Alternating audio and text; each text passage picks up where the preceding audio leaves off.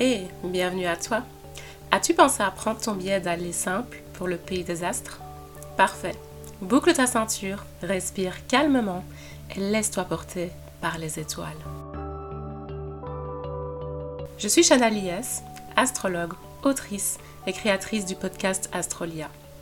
Je serai ta guide tout au long de ton parcours à travers les astres. À mes côtés, tu te redécouvriras grâce à l'astrologie et à ta carte du ciel. Quel est le but de chaque podcast?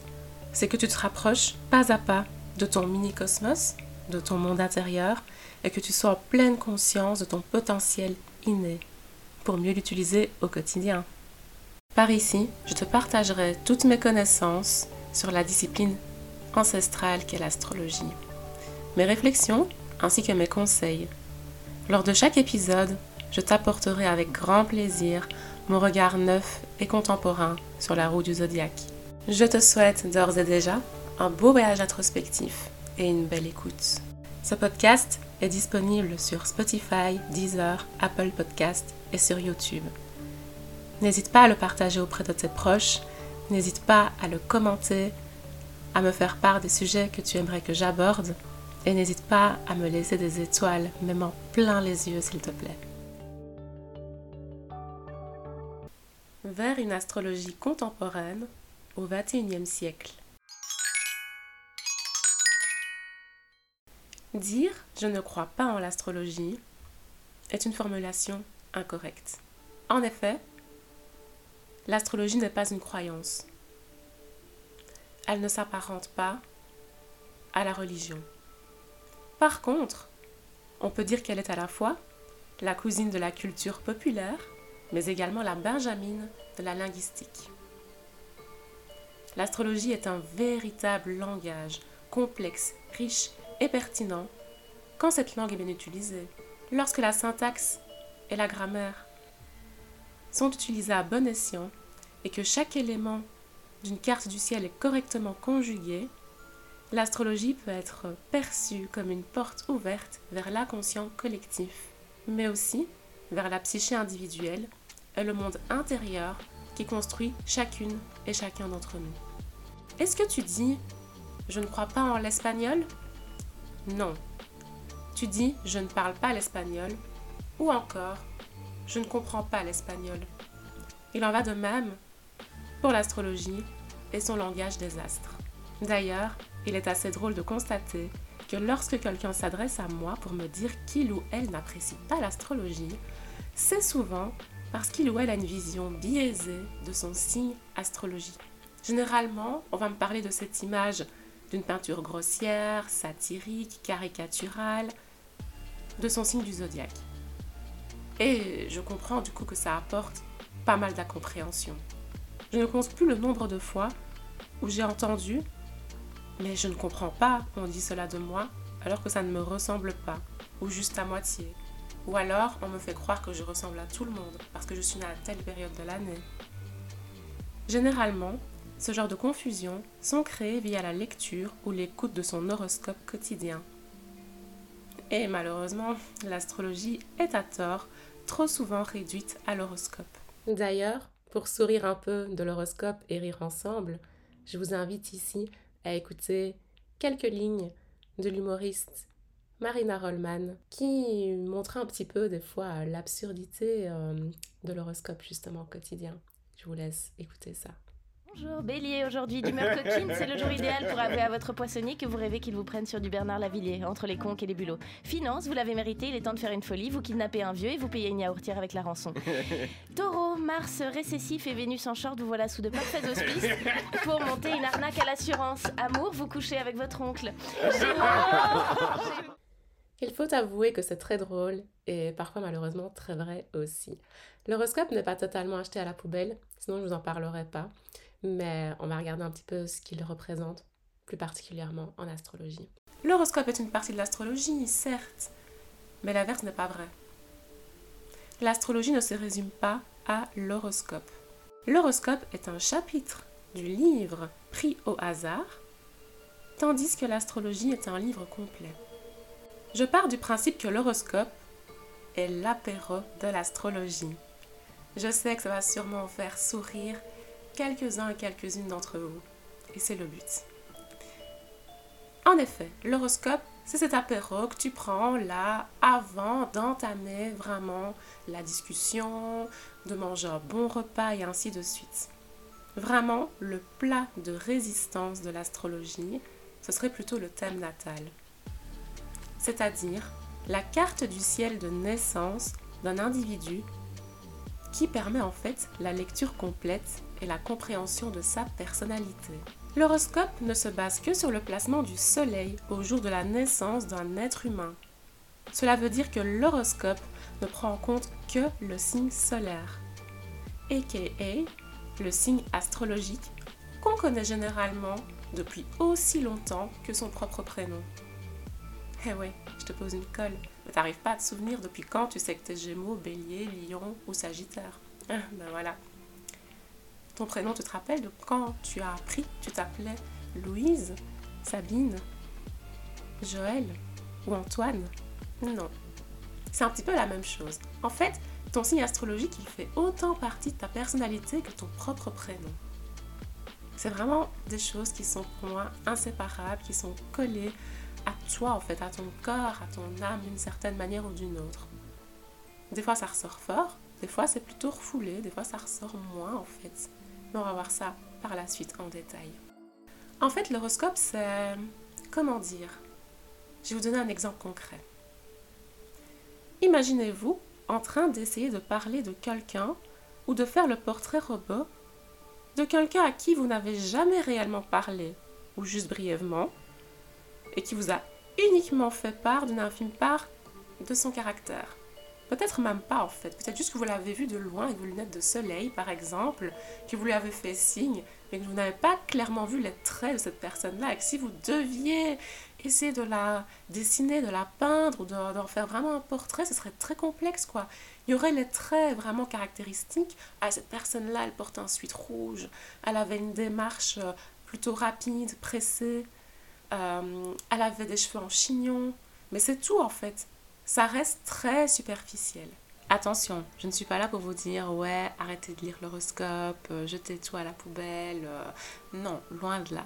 D'ailleurs, si vous me connaissez, si vous m'écoutez, c'est sûrement peut-être grâce à un horoscope que j'ai déjà rédigé sur Astrolia et que vous avez adoré, que vous avez suivi. Mais l'astrologie, elle est vraiment là pour montrer une première couche en fait de l'astro et elle montre pas tout en profondeur. Et donc tout dépend du type d'information que vous vous êtes venu chercher en fait. Juste une petite information supplémentaire qui va vous conforter dans un choix ou qui va vous permettre ici de voir les choses différemment ou si vous êtes en recherche vraiment de quelque chose de plus développé, de profond, euh, d'introspectif en fait. Et là, du coup, il faudrait plus vous tourner vers la lecture d'un thème, vers l'astrologie, parce que l'horoscope va venir vous indiquer quelque chose de supplémentaire, peut-être quelque chose que vous savez déjà, ou quelque chose dont vous doutez encore pour l'instant, mais ce sera tout en fait. Dites-vous toujours ça. Ce n'est qu'une part de l'astrologie. Ce n'est pas le gâteau entier. Pour comprendre quelqu'un, ça demande bien plus d'informations. Ça demande d'enlever ses œillères et ses préjugés, mais aussi de regarder l'autre avec des yeux objectifs, presque naïfs et innocents. C'est un peu le travail à réaliser grâce à l'analyse d'une carte du ciel de naissance. Cette carte est également appelée thème natal ou thème astral. Elle est réalisée sur base du jour, de l'heure et du lieu de naissance d'une personne. C'est une véritable photo du ciel et de notre galaxie au moment même de notre naissance. C'est très coloré d'ailleurs, c'est très joli à regarder, c'est des beaux symboles, etc. première fois que vous avez dû voir votre thème natal, ça a pu vous faire peur d'ailleurs. Et si vous ne l'avez pas encore vu, je vous invite vraiment à aller sur un site tel que AstroThème, Evozen, Astrodinst pour aller voir à quoi ressemble votre carte du ciel. Et pour ceux qui se disent Ah, mais moi j'ai pas mon heure de naissance, c'est pas grave. Sur AstroThème, vous pouvez décocher l'heure de naissance. Voilà. Du coup, quand vous êtes face à cette photo du ciel, ben, vous voyez qu'il y a plus d'une dizaine d'éléments en fait sur le ciel de naissance.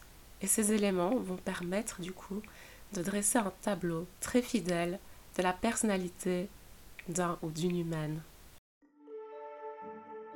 Ah, l'humain, cet être si complexe mais terriblement fascinant. Il est au centre de l'astrologie que je pratique.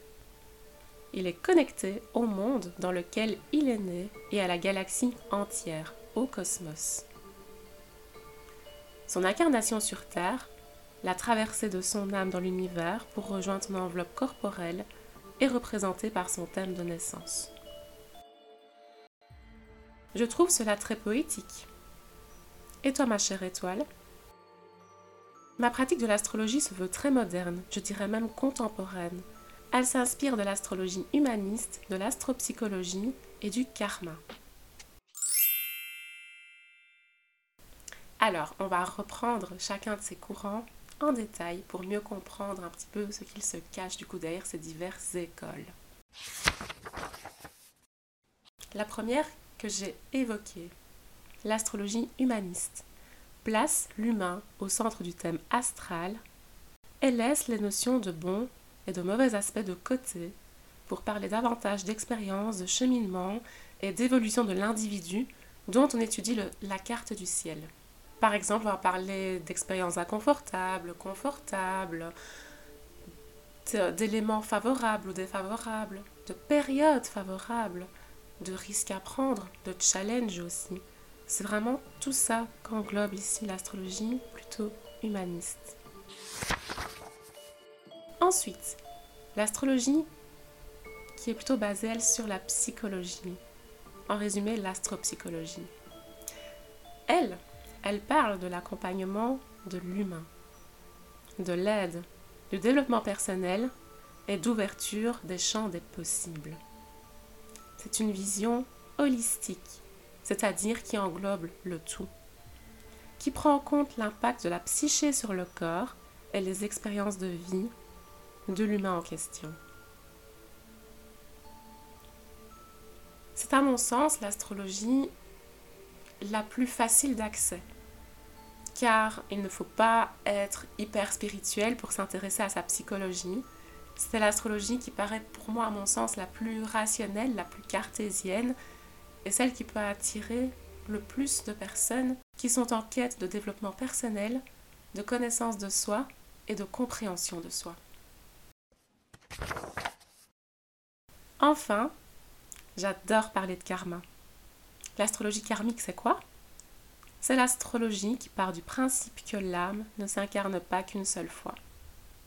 Elle s'incarnerait à diverses reprises pour établir un cheminement qui la guidera pas à pas vers son projet d'âme et sa mission de vie. Avec ce type d'astrologie, on prend en compte les astéroïdes, les points mathématiques tels que la part de fortune, la lune noire ou encore les nœuds lunaires, et la rétrogradation des planètes.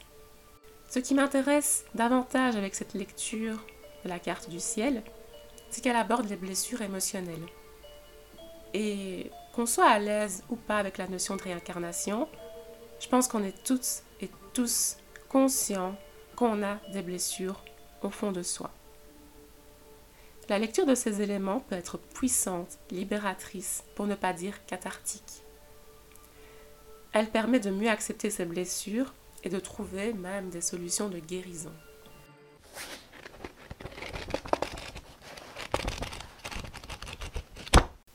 Car oui, si tu ne l'avais pas encore compris, l'astrologie que je pratique n'est pas déterministe ni fataliste, comme a pu l'être l'astrologie traditionnelle, tant décriée aujourd'hui encore. Et pour cause. L'astrologie que je pratique et que je te transmets quotidiennement via les réseaux sociaux, l'infolettre, durant mes consultations et ateliers, ou encore en ce moment même via ce podcast, est une astrologie qui vient t'aiguiller, te conseiller, comme une bonne étoile. Elle vient te dire Psst, allez, viens, on va co-créer ton histoire ensemble. On va révéler ton potentiel d'étoile et te permettre de t'épanouir davantage au quotidien mais également de faire de meilleurs choix pour ton bonheur. Cette astrologie est douce, bienveillante, optimiste et apaisante. Elle ne prétend pas détenir la vérité absolue, D'ailleurs, elle est même un peu insolente car elle s'en moque. Ce qui l'intéresse, c'est ta vérité à toi et toi seul. Car elle se soucie de tes besoins et de tes rêves. Elle souhaite t'accorder un moment d'introspection et de connexion à toi-même, à ton âme.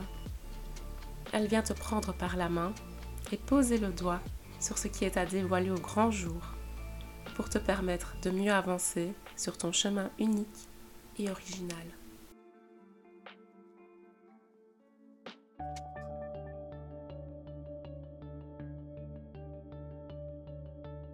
Ma chère étoile, j'espère que tu as adoré ce premier podcast, podcast zéro, celui d'introduction, celui qui va vraiment te bercer dans ce voyage auquel je t'invite.